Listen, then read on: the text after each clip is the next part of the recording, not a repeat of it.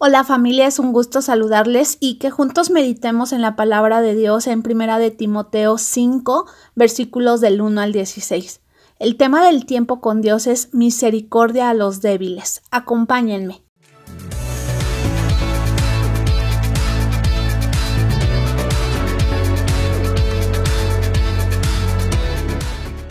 En esta palabra veremos que el funcionamiento de la Iglesia debe estar fundada en el amor y el respeto entre las diferentes relaciones de los creyentes que formamos esta gran familia, para que ésta continúe siendo luz y testimonio constante de la acción de Dios para el mundo. Y vamos a leer los primeros dos versículos que dicen No reprendas al anciano, sino exhórtale como a padre a los más jóvenes como a hermanos, a las ancianas como a madres, a las jovencitas como a hermanas, con toda pureza. Pablo enseña al joven Timoteo con qué actitud se debe tratar a los hermanos de la Iglesia, y comienza por los adultos mayores. Le dice que a ellos no se les debe reprender con dureza, que esto se refiere más a no confrontar, sino a, a alentar, no es que nunca debiera reprender con autoridad, pero en este caso le pide que los exhorte como a un padre o a una madre, que les invite a hacer un cambio y les aliente a alcanzar las metas propuestas como un hijo que honra, valora y respeta a sus padres. Y vemos en Levítico 19:32 que nos dice Delante de las canas te levantarás y honrarás el rostro del anciano, y de tu Dios tendrás temor, yo Jehová. La honra a nuestros adultos mayores es algo que se debe transmitir a nuestras generaciones próximas, manifestándolo nosotros con una actitud de cuidado, honra y respeto, porque con esto también mostramos nuestro temor a Dios.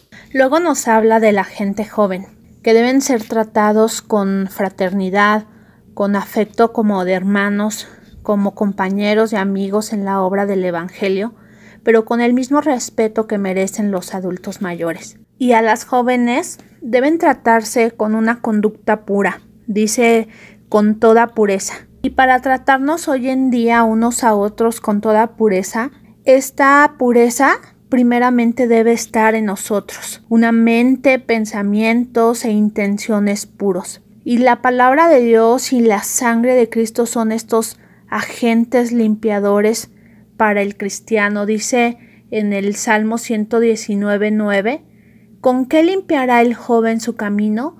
Con guardar tu palabra. El guardar, el obedecer la palabra hace de nosotros eh, que estemos cada vez más puros, limpios, con buenas intenciones, intenciones rectas, pensamientos rectos delante de Dios. Y debemos practicar la pureza en nuestra vida diaria. Y también esta se puede observar o la podemos observar por medio de lo que pensamos y a veces decimos y en todas, absolutamente todas las relaciones sociales que tengamos, no solo dentro de la iglesia, sino también en el trato, en la familia, en el trabajo, entre amigos. Podemos reflexionar sobre cuáles son nuestros pensamientos, cómo hablo, cómo me expreso últimamente, si es de edificación o no para los demás.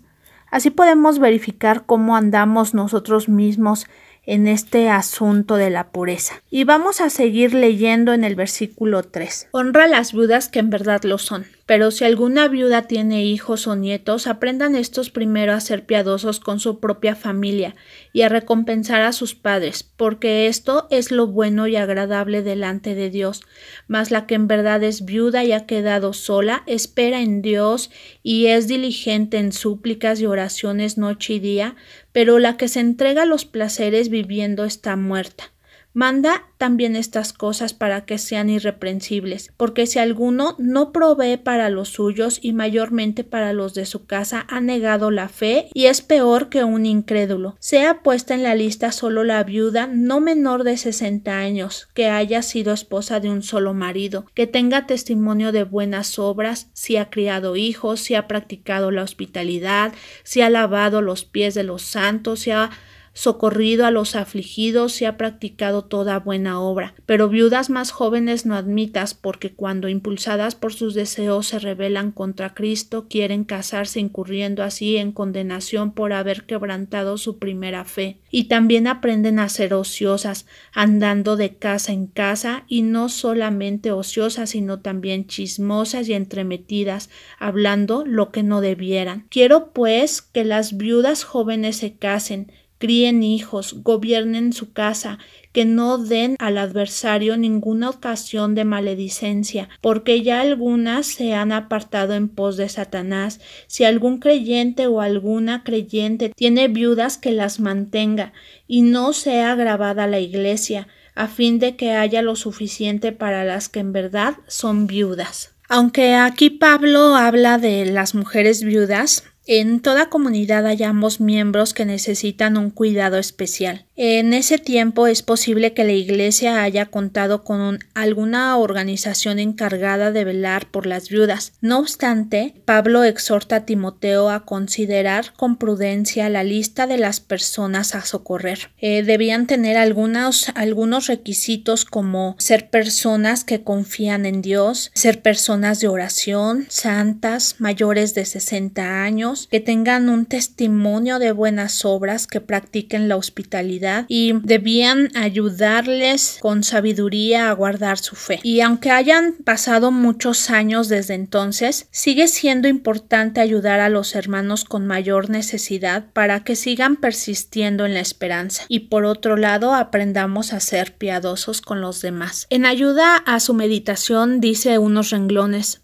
el respeto hacia la otra persona, estimar a otros como superiores a sí mismo, desechar toda forma de soberbia, nos ayudan a mantener relaciones sanas. Y vamos a terminar con una carta a Dios. Amado Señor, deseo considerar y tratar a los miembros de mi comunidad como una familia en Cristo. Ayúdame a estimar a otros como superiores a mí y a formar así una comunidad con presencia del Espíritu Santo. Me armaré con la oración para no tropezar con enemigos y me esforzaré en la santidad y pureza. En el nombre de Cristo Jesús. Amén. Pues familia, que tengan un excelente inicio de semana y Espíritu Santo nos ayude siempre a dirigirnos con toda pureza. Que Dios les bendiga.